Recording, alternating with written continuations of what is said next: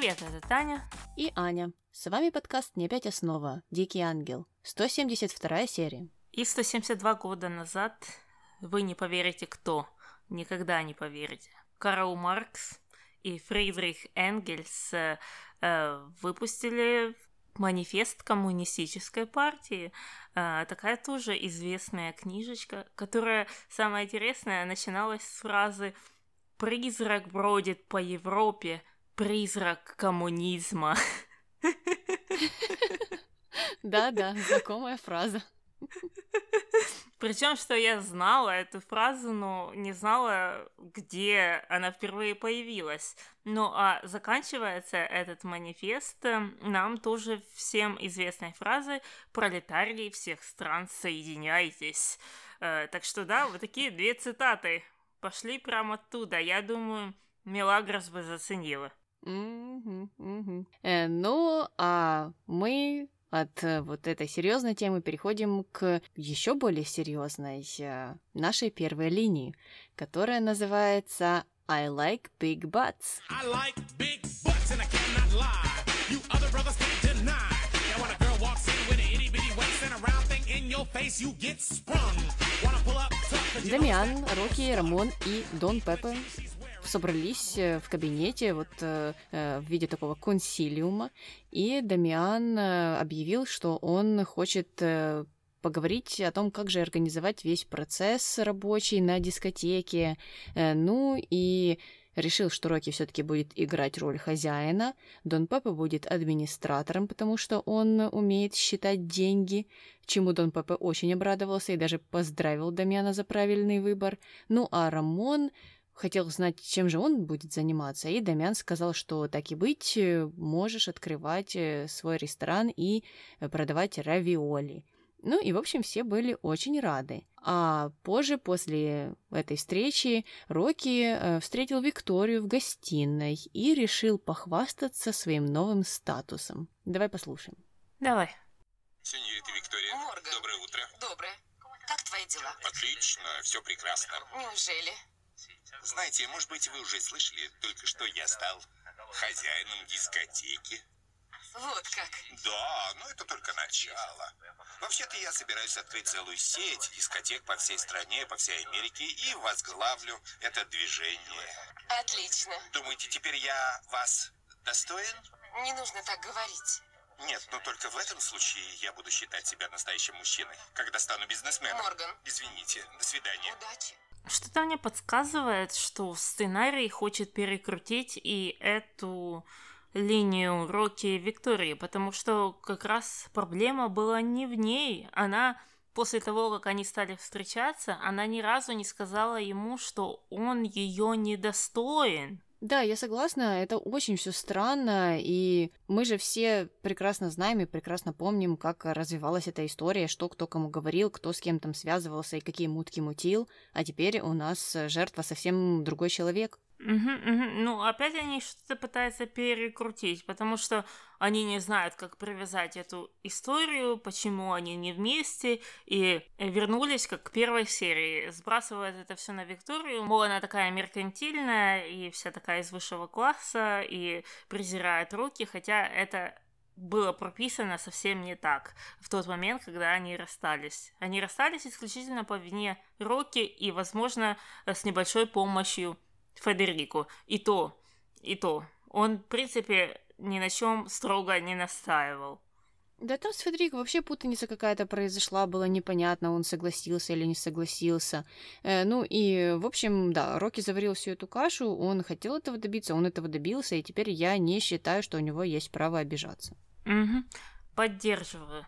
Э, но а за этим э, Виктория встретилась с Дамианом и решила поинтересоваться, правда ли, что Рокки хозяин дискотеки.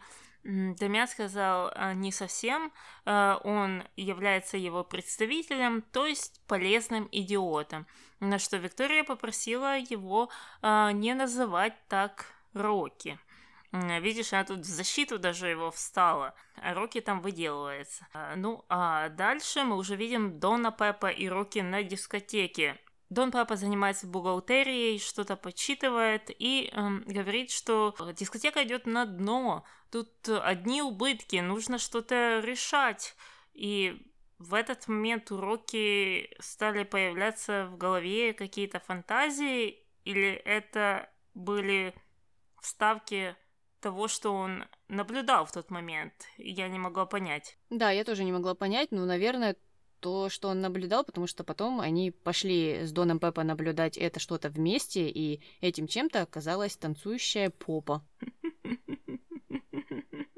Да, и нам показывали это очень долго, как эм, Дон Пеппа и Рокки просто слюни пускали на эту танцующую попу. И закончилось это все тем, что Рокки придумал, как спасти дискотеку, а именно конкурсом с участием этих поп, конкурсом бикини. Э, и за этим они решили провести репетицию или кастинг, я так и не могла понять. И сидели и смотрели на разные попы. Ну и потом пришли к выводу, что они должны обязательно сидеть вместе в жюри, э, оценивая эти попы, опять же.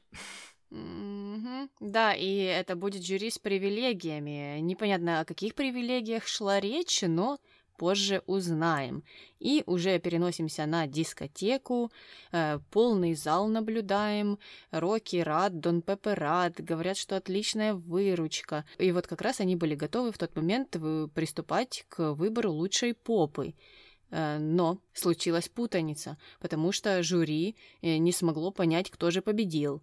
Оказалось, что все голосовали за номер три, но Дон Пеппа решил объявить, что победительницей стала попа номер пять. И когда э, все начали возмущаться, то Дон Пепе стал их шантажировать, сказал Рамону, что расскажет Сокора, Рокки сказал, что расскажет Виктории, и вот э, таким образом э, те согласились, что все-таки победила попа номер пять.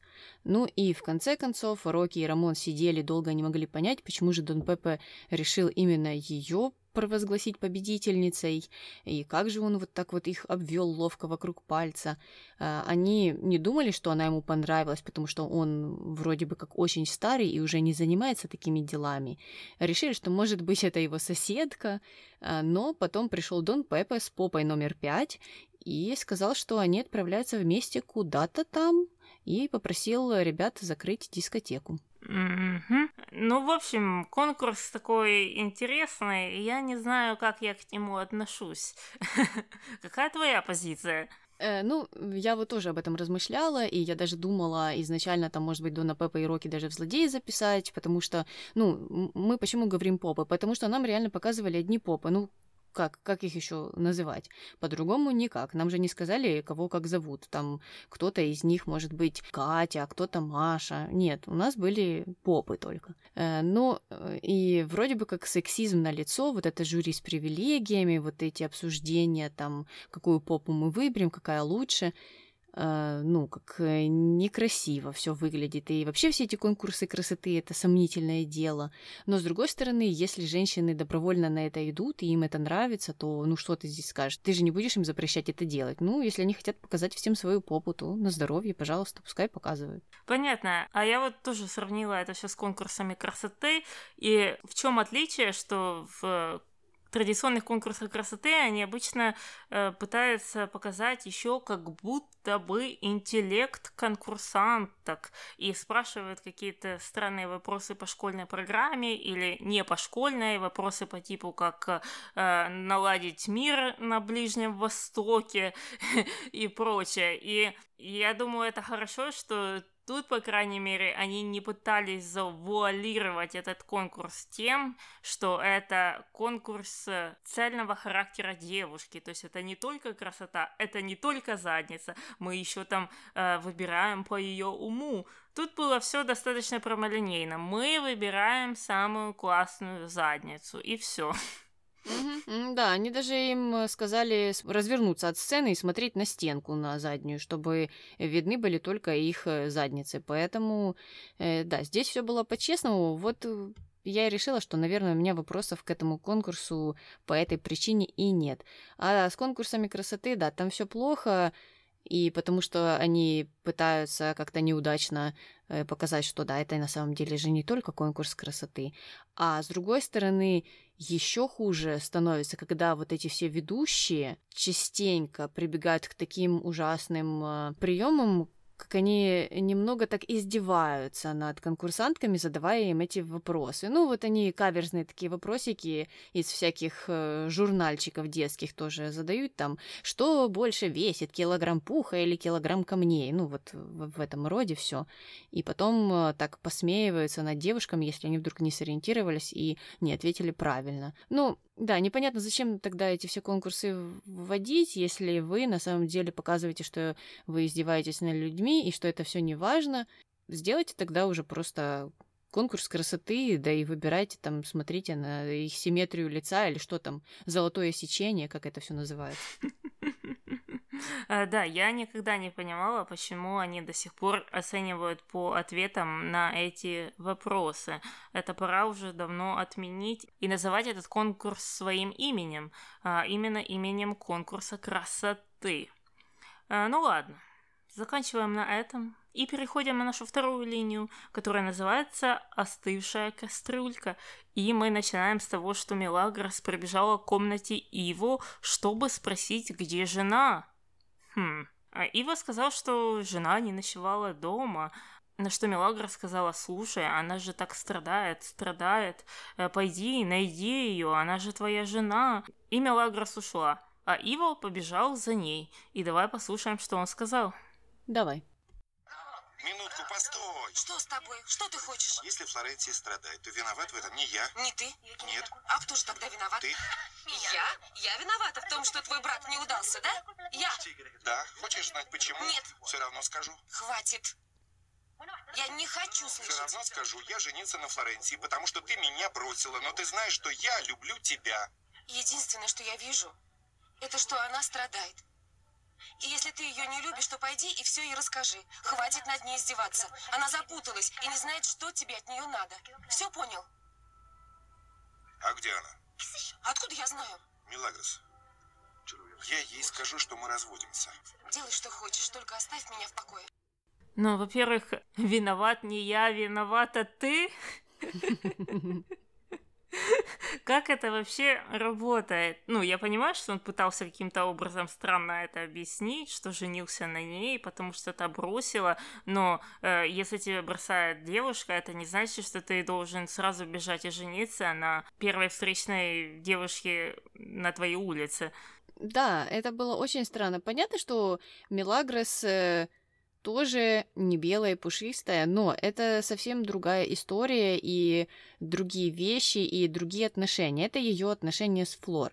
Отношения Ива и Флор — это отношения Ива и Флор, и его решение за него никто не принимал. Он сам решал, жениться ему или нет. А теперь рассказывать, что кто-то вокруг там виноват, но опять все виноваты, только не я, только не я. Я на себя ответственность брать не хочу. Угу.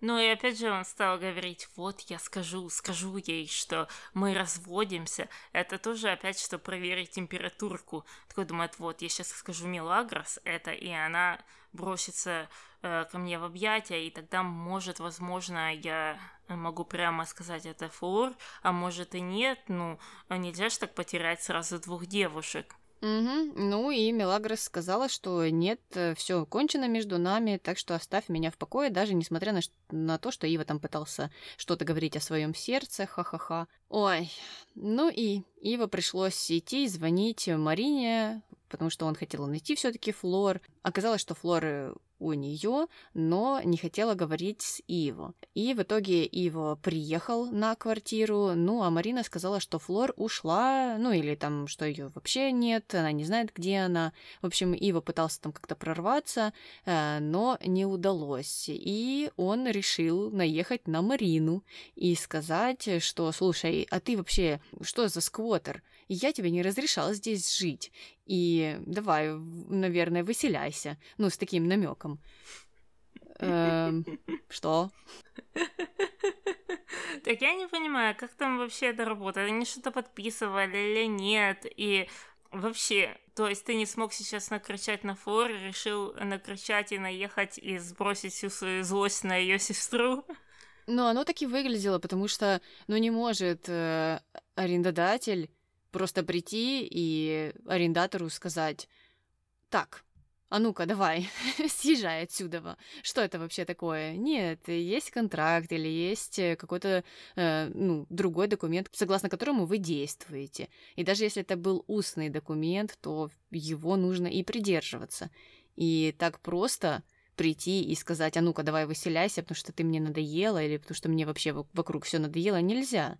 Например, в США частенько, даже если ты хочешь продать дом, но у тебя, например, с кем-то контракт заключен, что он еще может там год прожить, то ты или ждешь, пока этот контракт закончится, или этот человек остается жить в этом доме, несмотря на смену его владельца. Угу, угу, угу. Но Ива об этом не слышал. И как раз в этот момент пришел э, Пабло, который услышал, что Марину выгоняют, и раз выгоняют Марину, то, скорее всего, и его. Эм, он сразу же сказал, я, я сейчас куплю эту квартиру, сколько она стоит. Еще один.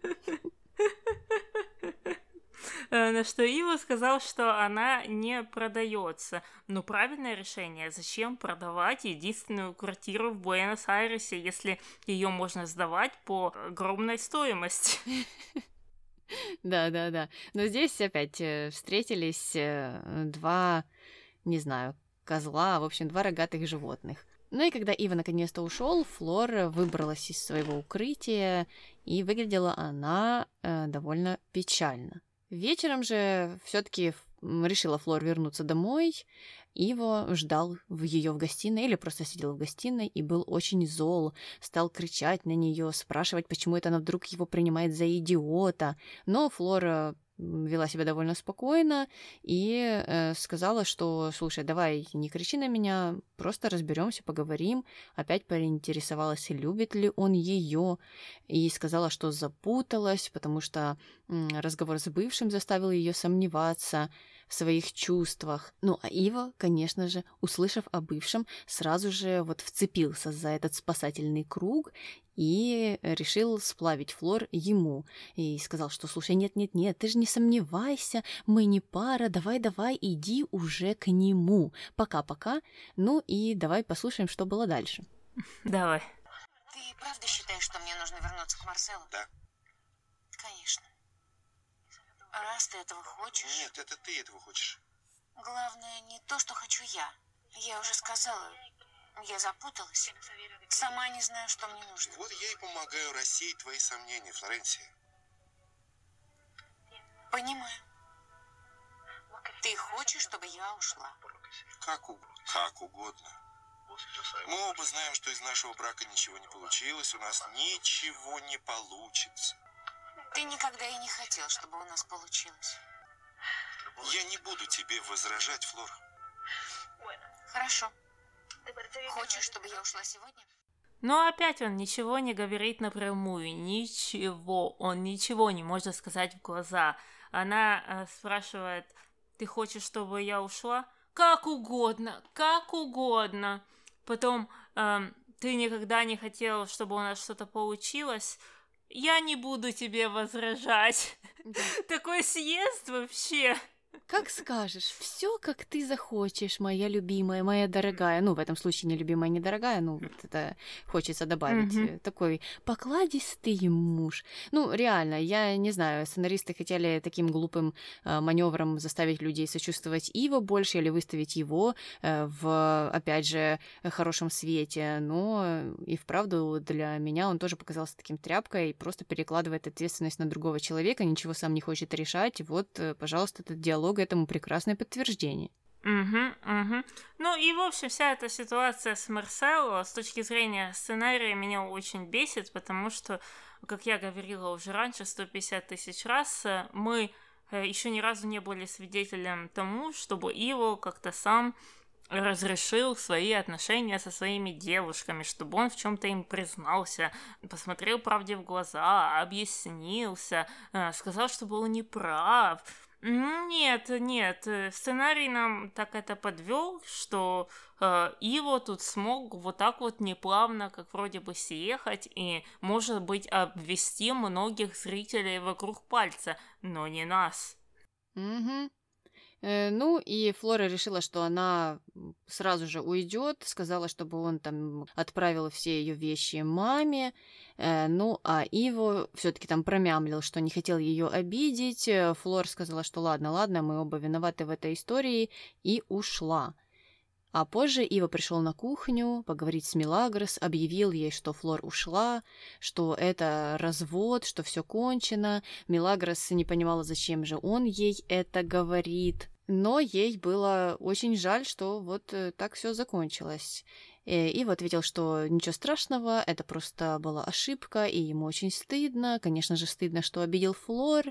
Э, ну так больше Флор об этом нужно было говорить, а не Милагрос, э, у которой ты сейчас хочешь вызвать просто сожаление. Что потом и случилось, mm-hmm. потому что Милагрос собралась уходить, но Ива сказал, что она ему сейчас очень нужна, и попросил ее, чтобы она не уходила. Угу, угу. Но это все выглядело как ужасная манипуляция.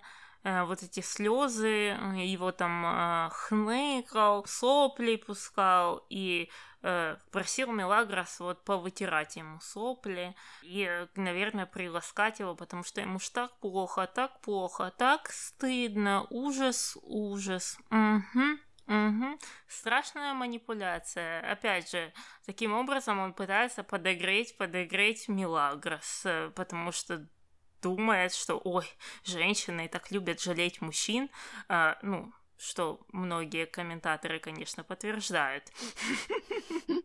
А, и это, наверное, подействует. Ну, а подействует это или нет, мы не знаем, потому что на этом месте закончилась эта серия.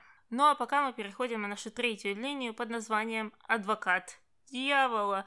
И давай сразу же начнем с аудио э, Росси и Серхио. Давай.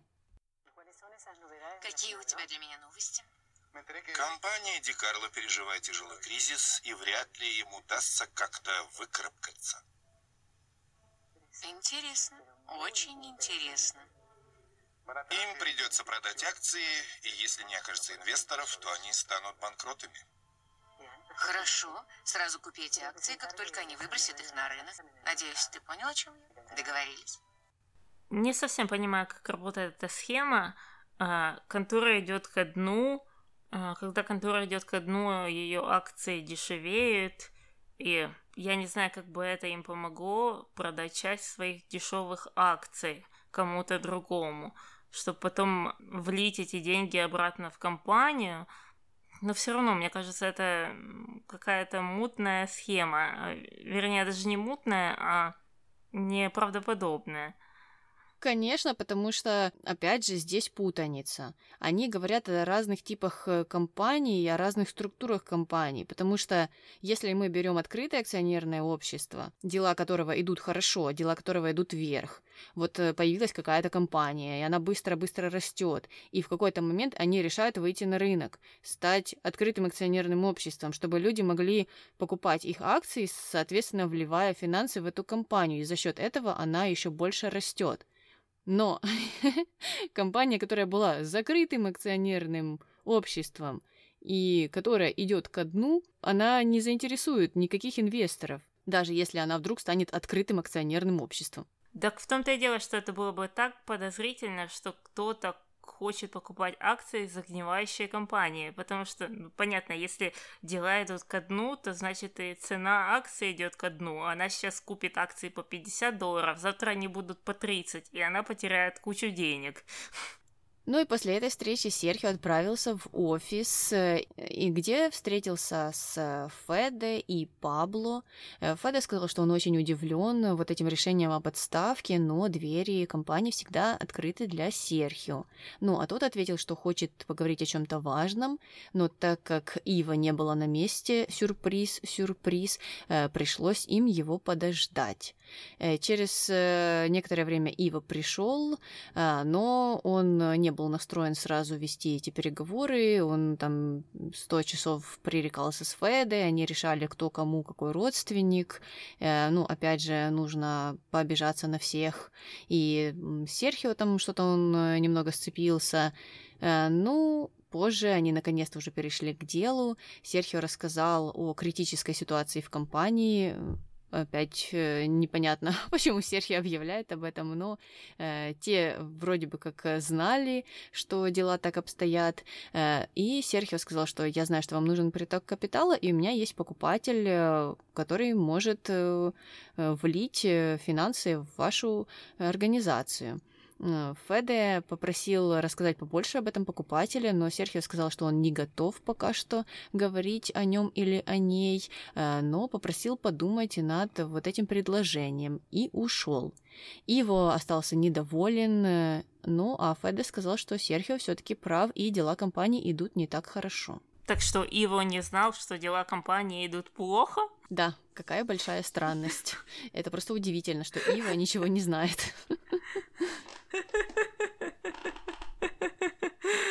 Ужас. Ну вот э, вам предприниматель года сидел на посту президента компании, и к чему это привело? К чему привело? Вот так вот. Ну, ты знаешь, mm-hmm. я, конечно, согласна, что это Ива потопил компанию, но очень странно, что нам об этом не говорили раньше. Это все опять же случилось просто за один день. Вот э, я не понимаю этих решений сценаристов. Я, конечно, знаю, что никого не интересует, что там происходит в офисе и какое это закрытое акционерное общество, открытое акционерное общество. Это нам с тобой смешно, так и весело на это все смотреть, на эти дурацкие ляпы. Но многие другие люди просто пропускают эти моменты. Но тем не менее, если вы уже решили ввести эту линию, показывать нам мужчин в деловых костюмах не по размеру, то, ну, как-то делайте это получше, что ли, я не знаю. Ну и тем более, когда они ввели Росси, они же, наверное, скорее всего знали, э, куда пойдет эта линия, и кем она там будет дальше являться, и что она будет предпринимать. И уже в той серии, когда они ее ввели, они могли э, начать разговор о, о плохом финансовом состоянии компании. Ну, чтобы там Феда и Дамиан переговаривался, или Иво и Пабло или Серхио, неважно, чтобы нас подготовили к этому моменту, что в компании дела идут плохо. Ну да, действительно, они решили это все сделать в последний момент. Наверное, в последней серии перед покупкой этих акций. Я не удивлюсь, если это так произойдет. Да, потому что я помню, что дела в компании шли хорошо, и она процветала почти что до самой смерти Доменико Риса, потому что именно э, перед этим Феде и Доменико общались э, на эту тему, и Феде говорил, что все отлично. Непонятно. Ну ладно, заканчиваем с нашей корпоративной темой и переходим на нашу четвертую линию под названием «Царь Давид». И начинается она с кухни, где Лина прибежала с фотографиями э, и хвастается Гори и Сакура о своем новом парне, будущем муже, которого она назвала царем Давидом. Окей. Так, а, при чем здесь э, царь Давид? Таня, ну что же ты не знаешь? Это же Фернандо, которого в детстве украли злые люди, украли у его матери, э, царицы Андромеды, и у его отца, э, царя Платония. И они долго-долго его искали, долго плакали и мучились, потому что вот украли, украли будущего царя Давида, царя э, всей вселенной и планет, которые окружают всю эту систему. Ну и так этот царь Давид э, стал Фернандо. Прекрасная история, но мотивы этой истории похожи на сказку про Иваса Телесака чуть-чуть.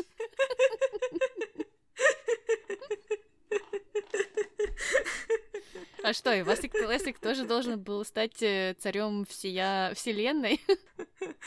Ну, этого момента я не знаю, но, наверное, как и все родители, э, думают так про своих детей, знаешь, что они самые лучшие, и когда вырастут, станут какими-то важными людьми. Но, э, ладно, возвращаемся к Лине и ее царю. Никакого царя там не было. Я даже искала, ну, царь Давид, царь Давид. Почему так перевели? Что такое царь Давид? Может быть, это, э, ну, какой-то фразеологизм, может быть, так называют каких-то там определенных людей. Но нет, я ничего не нашла. И я не слышала такого даже в речи, чтобы говорили, вот он как царь Давид, например. Ну, как, какой это царь Давид? Э, какой из них? Мне кажется, их много было, или как минимум несколько. А, ну, в общем, на самом деле Лина говорила там или Лусидо, или Лусито. Два варианта. Потому что, ну, плохо я слышала эту букву, там было Д или Т, но и то, и то, в принципе, принимается, потому что если это было Лусидо, то это было просто как красавчик или вот какой-то там прекрасный человек, она нашла себе прекрасного жениха, а если это Лусито, то это больше как имя, а, ну и это скорее как Вася просто могло быть там, ой, я нашла такого Васечку красивого, вот он мне понравился.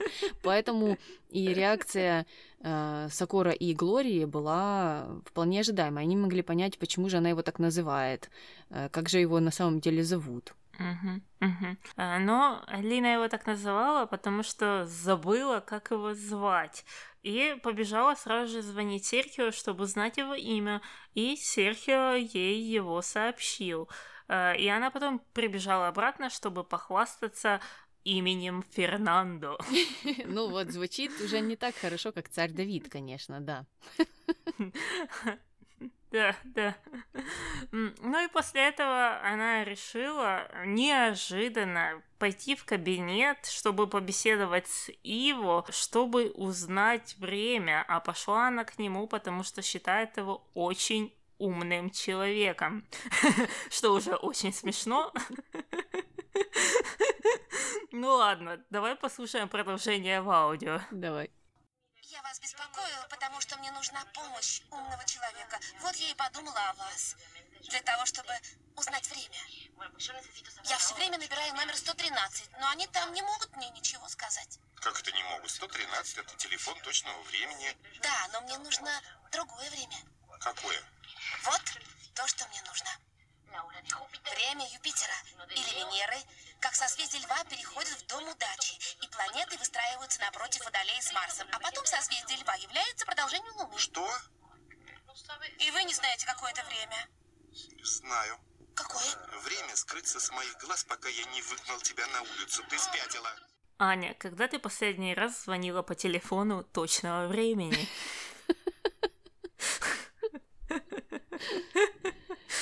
Кстати, кстати, раньше это, ну, такой был достаточно полезный э, сервис и люди часто звонили туда. И во времена эпидемии испанского гриппа власти многих го- городов, многих больших городов даже просили жителей не звонить э, в эту службу, потому что, ну, звонки в эту службу означали, что на том конце провода должен был кто-то сидеть и сообщать им это время. А, ну, и чтобы вот эти люди не ходили на работу, чтобы они не контактировали друг с другом, не сидели в этих помещениях закрытых и не распространяли вирусы, э, вот э, была такая настоятельная просьба, чтобы граждане не звонили по этому номеру. Ну, это был не 113, может быть, какой-то другой, но э, он пользовался угу. большой популярностью. Ничего себе. Я когда-то звонила очень давно, когда жила дома, и, по-моему, я настраивала часы на чем-то там, на музыкальном центре, например. Да, да. Но, кстати, 113 это ж э, во многих странах телефон скорой помощи. Так что удивительно, что у них это телефон точного времени. Хотя, может, они все поменяли, потому что сейчас же как-то ввели там в Европейском Союзе или в других организациях сделали так, что номер 112 а, является номером а, экстренных служб в большинстве стран теперь. По-моему, даже у нас. Угу, угу. Но и его было бы быстрее набирать, чем 911, если у тебя телефон такой вот с барабаном. Угу. Да. Если у кого-то такой еще остался. Э, ну, а вторая часть э, Венера, Юпитер, э, Дом счастья или Дом удачи, это все прекрасно, это прям как из лекций гуру космической женственности. Мне кажется, если бы Лина жила сейчас, она бы только делала, что зависала на этих тренингах. Ну и там, конечно же, дали бы ответы на этот вопрос. Э, сразу же бы все знали, о чем она говорит, и не нужно было э, бы звонить э, ни на какой номер, ни к какому Ива идти. Она бы все узнала. Да.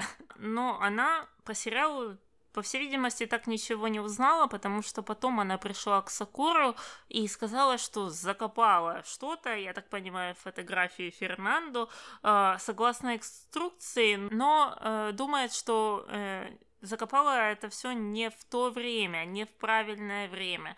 Но это не страшно, потому что у нее есть план Б. В книге, вот в той, в которой написано про Юпитер и Дом удачи, есть еще куча э, других приворотов, которые она может э, использовать позже.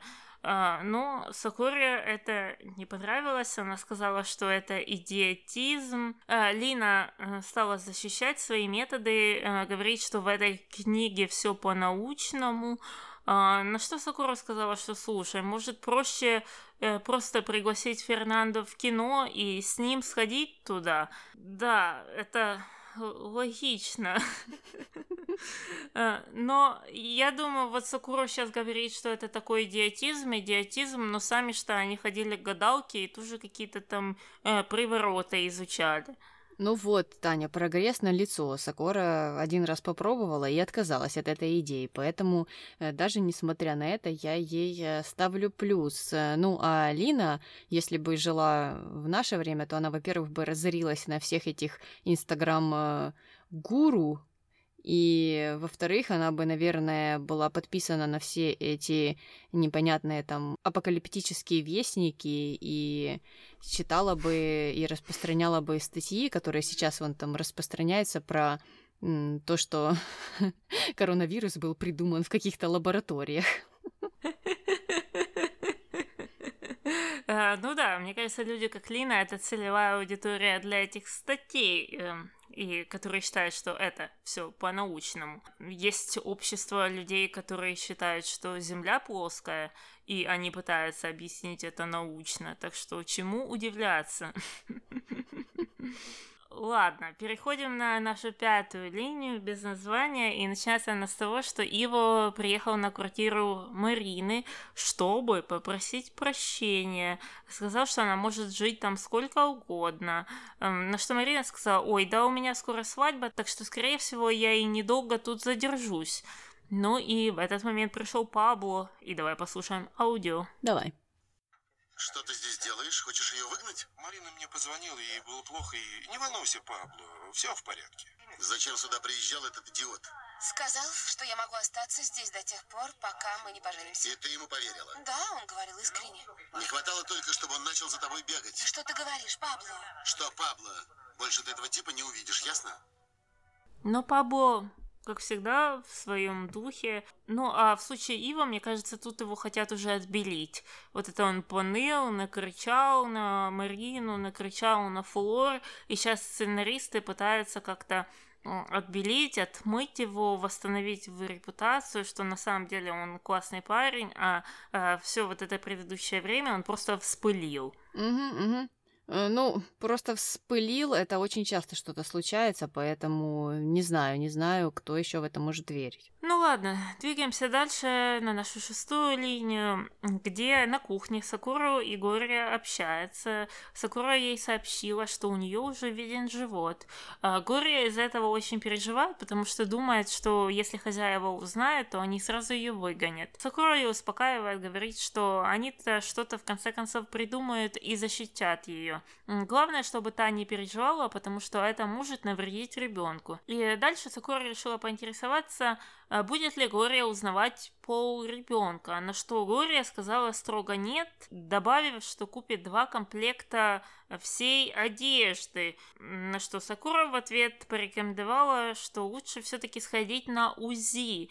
Мне этот диалог показался странным со стороны Глории, потому что для человека, у которого мало денег и который постоянно на это жалуется, э, очень странно от него слышать, что она будет покупать по два комплекта всего. По-моему, это ну совсем не экономично, учитывая, насколько дорогая бывает детская одежда. Да, я тоже, когда вот услышала этот разговор, э, подумала точно так же, как и ты, потому что, ну, детская одежда и вправду не дешевая и очень странное решение, и непонятно, чем это обусловлено. Единственное, единственное, что здесь можно уже сидеть и додумывать, что вот сценаристы так глубоко копнули, что они вроде бы как намекают нам на то, что Глория не готова стать матерью, или она в душе, может быть, не рада этому ребенку, поэтому она не сильно и хочет об этом думать, и относится к этому всему вот так, э, ну, что будет, то и будет, или там, когда уже придет срок рожать, тогда все и узнаем.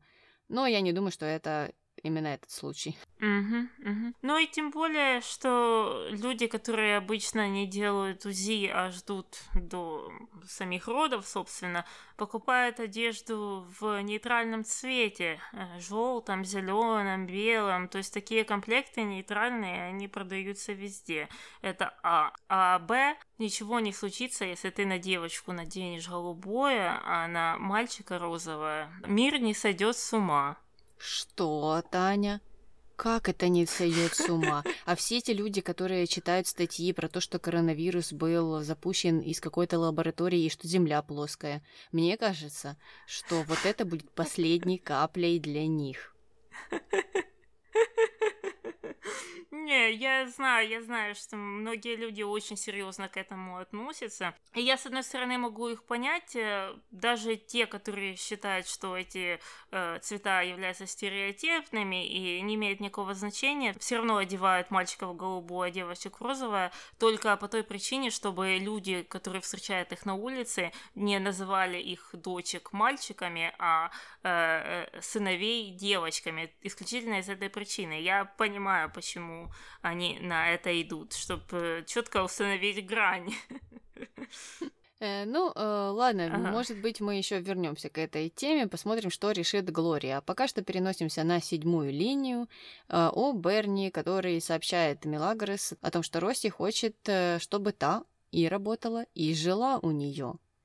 Милагрос э, после вот этой новости захотела встретиться с Росси, но когда они встретились, то та сказала, что Росси манипулирует ею еще и с помощью там Бернардо и Анхелики. Э, но, в общем, она думает, что та хороший человек, э, просто она не готова с ней сотрудничать и не может бросить Анхелику. Угу. Угу. Непонятно, почему она так влюбилась в эту Росси, серьезно. Вы манипуляторша, но вообще-то вы мне очень нравитесь. Ну вот, Таня, это успех манипулятора. Ну, разве что, разве что.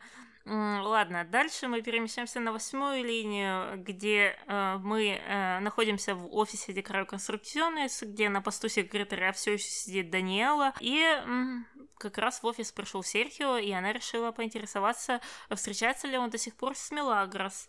Э, тот сказал да, и это ее очень огорчило, то, что он не свободен. На что Серхио ответил, что он э, вообще-то не в тюрьме. Даниэла попыталась пригласить его на свидание, и потом как-то этот разговор оборвался, потому что кто-то пригласил Серхио в кабинет. Тут э, меня интересует момент, э, когда Серхио сказал, что он не в тюрьме, на что он намекал? На то, что он э, не против с ней встретиться?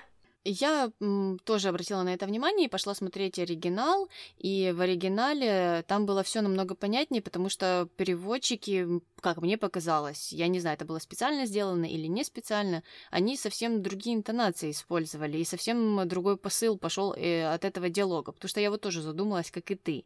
Но В оригинале как было? Даниэла поинтересовалась о Мелагрос, Серхио ответил, что да, он с ней встречается. Даниэла э, сразу же э, сказала, что вот, э, как жаль, как жаль, что ты теперь не свободен. На что Серхио ответил, что если я с кем-то встречаюсь, это не означает, что я э, заключенный какой-то, что я сижу в тюрьме.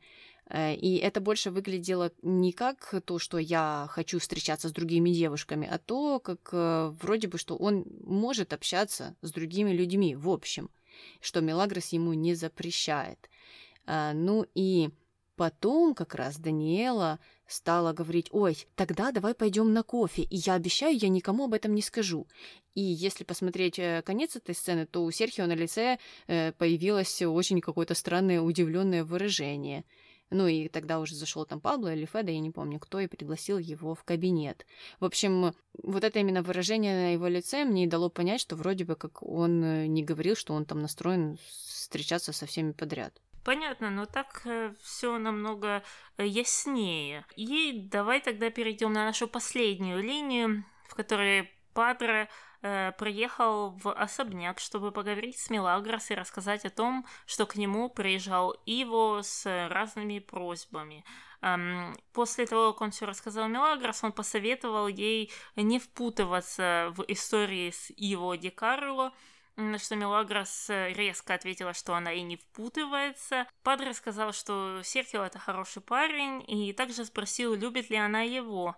А, на что Мелагрос много значительно промолчала, и потом сразу же решила взять розу из вазы и попросить Падре положить эту розу на могилу матери-настоятельницы. И на этом закончилась эта сцена. Так что Падре тут э, тоже сомневается в этих отношениях, я так понимаю. Да, он сомневается, но в то же время он и не советует э, Мелагрос там куда-то идти и куда-то впутываться, что, в принципе, правильно. Угу. Ну и все, мы закончили все наши линии и можем переходить к нашим номинациям. Кто у тебя герой? Сокором. Э, ей плюс за то, что она поменяла свои взгляды и больше не верит э, во всякие привороты. Ну и еще плюс за то, что она давала отдельные советы Глории. Совет о том, что ты не переживай о том, что тебя могут выгнать, мне немного не понравился, но все остальное было нормально. Понятно, принимаю, но я записала фур по старой традиции, и, может быть, даже в последний раз, может быть, мы ее никогда не увидим, но я ее искренне поздравляю с тем, что она наконец-то ушла от Иво. Это, наверное, одно из самых лучших решений ее жизни. Да, да, бурные овации. Я согласна. Молодец, Флор наконец-то решила уйти. Э, ну, ладно, переходим э, к злодеям. Кто твой злодей? Э, я записала Дамиана, э, потому что, несмотря на то, что э, все его представители занимаются какими-то делами и как вроде бы занимаются ими успешно, они поддерживают его бизнес, то есть они такие, можно сказать, нормальные менеджеры, судя по тому, как нам показывают, он продолжает их называть идиотами. Ну так Зачем ты тогда их поставил как представителей? Э, мог бы найти каких-то совсем других людей. То есть они что что-то там делают, я совсем не понимаю этой динамики э, этих отношений. Да, действительно непонятно. Ну, он, наверное, просто повторил слова Репетти и вправду, хотя Рокки и Дон Пеппа и Рамон искренне ему хотят помочь. Э, жаль, что он этого не ценит. Э, ну, а я в злодеи записала Серхио. Вот такой нежданчик. Э, потому что он отошел от своих принципов, как мне показалось. И, опять же, здесь можно строить догадки, чем мы занимались в прошлом выпуске, и думали, почему же он так вдруг захотел уничтожить компанию Дикарло Construcciones. Но Серхио нам сам еще ничего не объяснил.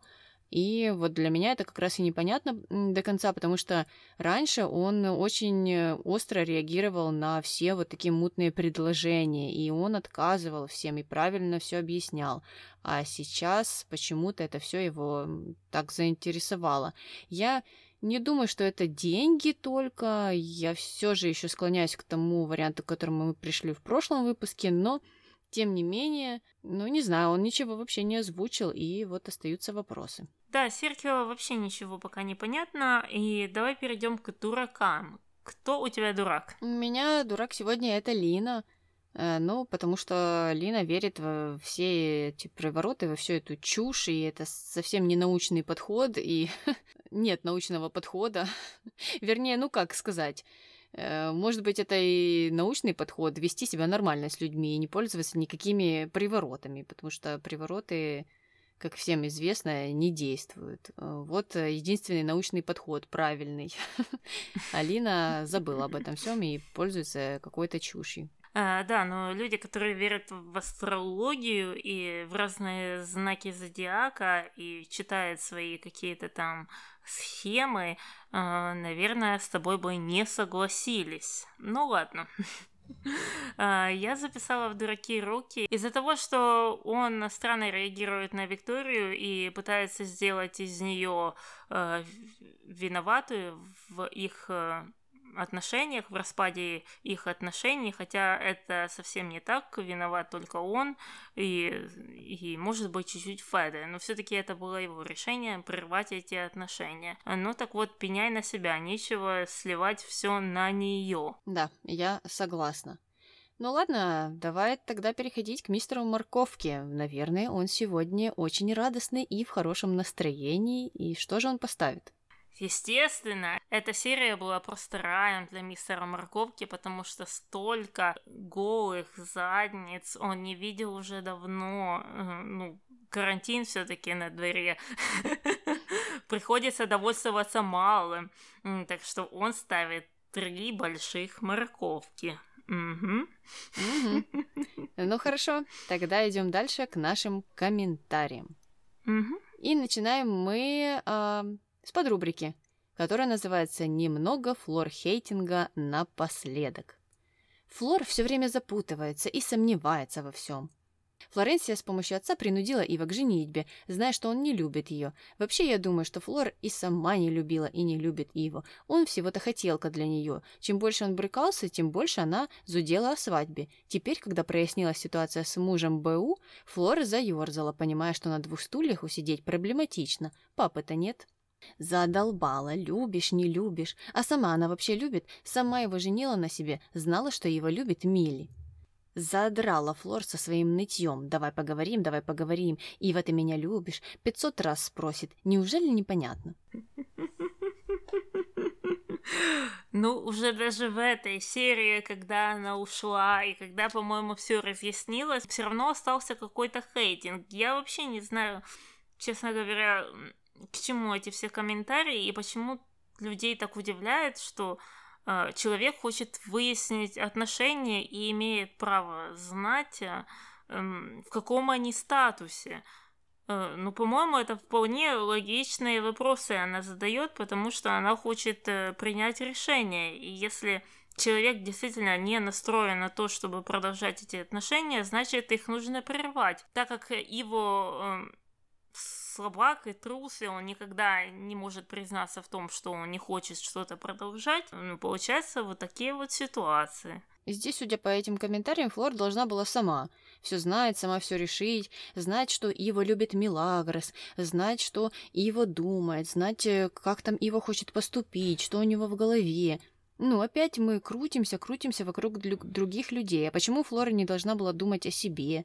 А почему Флор не должна была э, думать о том, что все вокруг ей говорят? Да, может быть, она и задумывалась о том, что Иво ей не верен, и что Иво э, не партия для нее, и она это все озвучивала Марине. Но потом же приходили к ней Иво, приходила к ней Милагрос, и говорили обратное ей, и рассказывали ей о том, что вот, он тебе нужен, ты ему нужна, э, вы пара, давай поженимся, спаси меня, помоги мне, обними меня. Ну, тут э, кто хочешь, кто угодно запутается, и это, мне кажется, говорит о том, что у нее к Ива были чувства и достаточно сильные. Да, у нее там был момент помутнения, когда она там папу подключала, но потом все-таки мне казалось, что она опять вернулась к самой себе искренней и я не думала, что она там кого-то использует, когда она выходила замуж. Э, поэтому, да, да, Флор должна была думать обо всех, э, о чужих отношениях, только не о себе, конечно же. Ну и опять же, сама его женила на себе, тоже предложение странно, ну как можно кого-то женить на себе, а Ива вообще не принимает решения. Он, опять же, э, тут в роли бедной овечки, которую волки загнали в эти отношения. Опять жалеем, жалеем вот этих несчастных мужчин. И в последнем комментарии, там, где говорят, что она ноет, ну, так она же в этой серии вообще не ныла. По-моему, единственный, кто здесь ныл, это Иво. Сопли пускал, плакал, жалел себя, пытался, чтобы его кто-то пожалели. Кто тут ноет? Ноют ваши любимые мужчины, которых вы так любите пожалеть. Да, да. Ну, ладно, идем дальше. Комментарий последний. Росси – непонятная роль актрисы. Она совершенно не цепляет. Актриса никакая. Все актеры вызывают эмоции, радость, гнев. А эта актриса, на мой взгляд, не справилась с ролью. Ну, я не знаю, мне тяжело сказать что-то про эту актрису.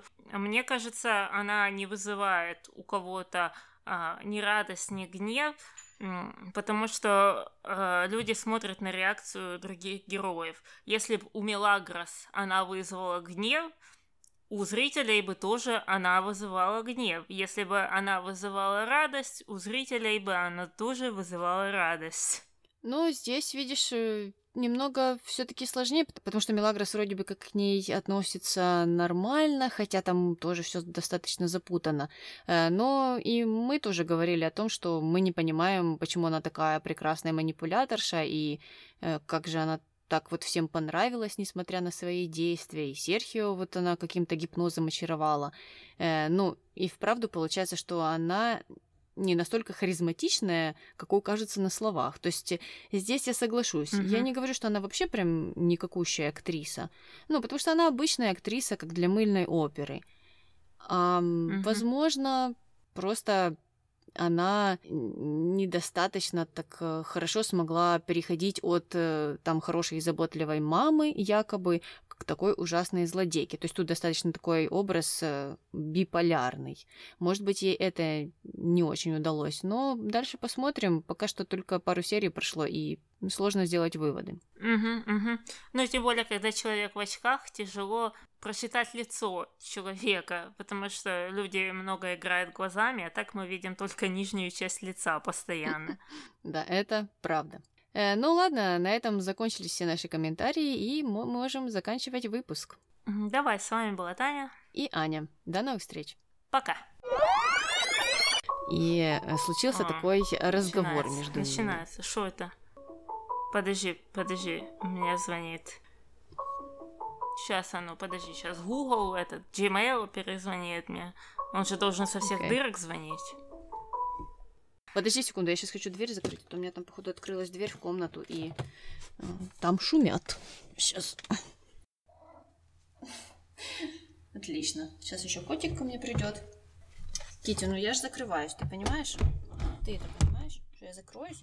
Я закроюсь. И ты здесь тоже закроешься. Блин, у меня плохо с античными именами.